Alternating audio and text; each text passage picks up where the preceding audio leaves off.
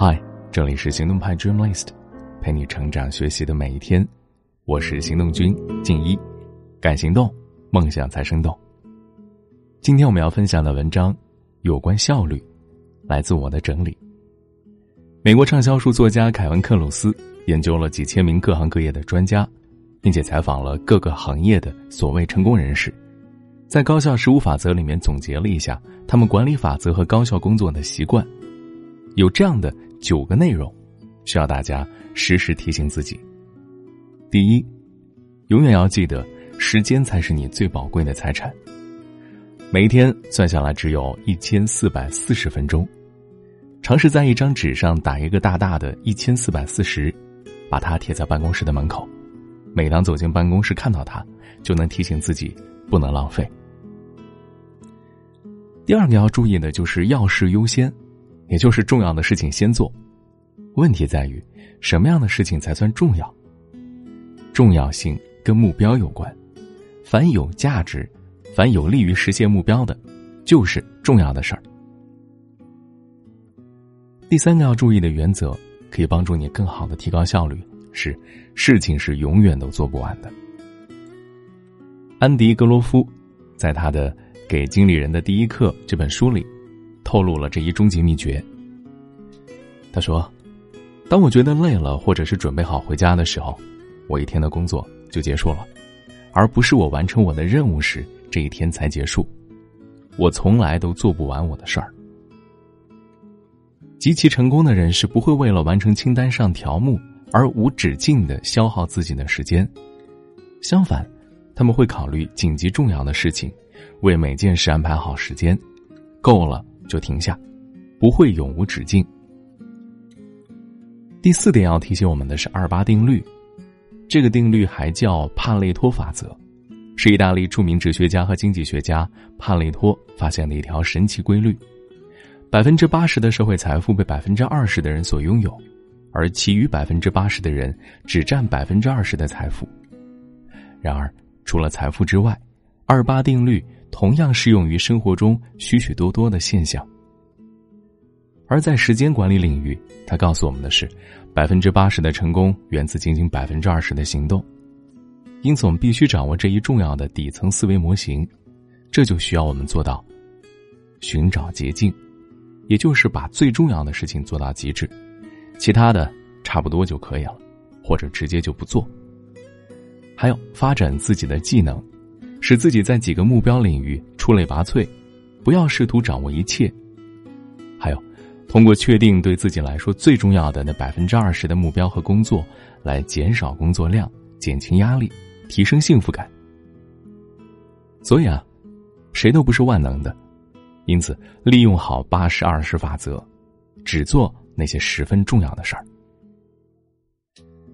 第五个需要不停提醒自己的是，思考三个问题。问自己，第一个问题是：这个任务对我或者对公司来说有多重要？如果我完全不做，会怎样？这是第一个。第二个是问一下：我是做这项工作的唯一人选吗？公司内外哪些人可以完成这项工作呢？第三个问题是：这个结果怎样才能更快实现？如果我只有一半时间，这项工作怎么完成呢？这三个问题。可以帮助你判断哪些工作价值低，是应该放弃、分派、重新设计。你要做的是把时间花在能够充分利用你的专长、充分发挥热情的事情上。在提高效率的这条路上，你要学会说不。如果有一句能把时间空出来的咒语，也就是乔布斯说过的一句话，关键就是说不。永远记得，你的一天只有。一千四百四十分钟，做任何事情都会有代价。每一个 yes，意味着要对另外一件事情说 no。有些人很难说不，从心理学角度来看，无法说不的根源在于没有建立起健全的界限意识。有明晰界限的人，清楚自己的权益和义务；界限意识模糊的人，常常意识不到别人已经越界的请求，即使不情愿，也不会拒绝。爸爸的故事被很多书都用到。他曾经是某栋大楼里最会编程的人。他每天九点上班，五点下班前会给老板一份当天的工作总结，而他在九点到十一点半之间，只是在浏览网站和 YouTube，一行代码也不会写。下午也是这样。一次偶然，公司注意到了来自中国的服务器异常访问，无意间发现了 Bob 的完美计划。原来他仅花费了自己四分之一的工资，雇佣了一位中国的程序员，帮他完美的完成了工作。第八个原则是规定每天的主题。推特联合创始人杰克多西每天要工作十六个小时，他解释自己高效的工作秘诀是规定每天的主题。比如说，他的周一是专注于管理和运营，召开会议，把管理工作逐一完成。周二。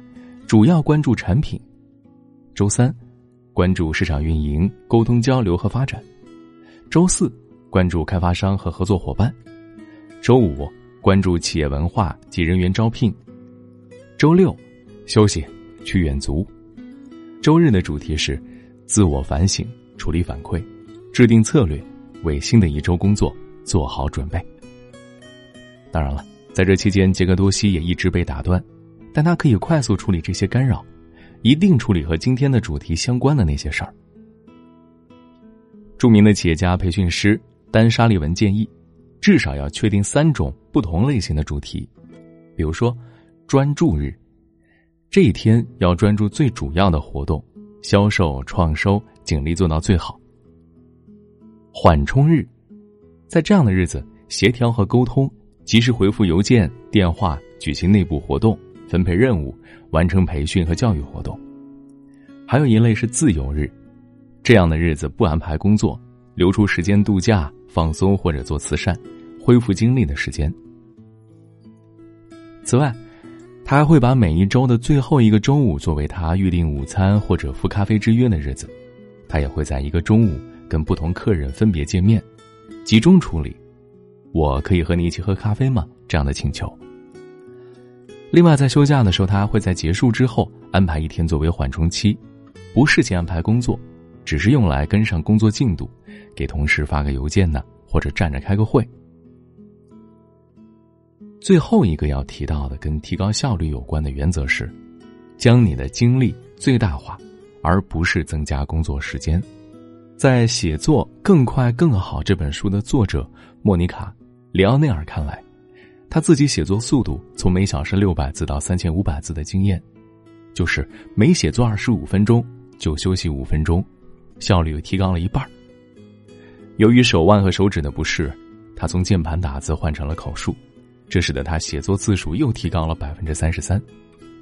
从键盘解放出来后，他开始边散步边口述小说，最终他的写作字数提高了百分之二十五。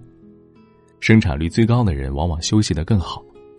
番茄时钟管理法也蕴含了这种理念：计时二十五分钟，集中精力进行一项工作，之后起身走动休息五分钟，补充水分，并且循环重复这个过程。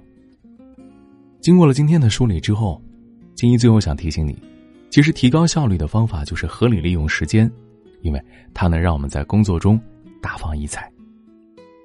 好了，今天的分享就先到这儿了。你还可以在行动派 Dream List 微信公众号看到更多干货内容。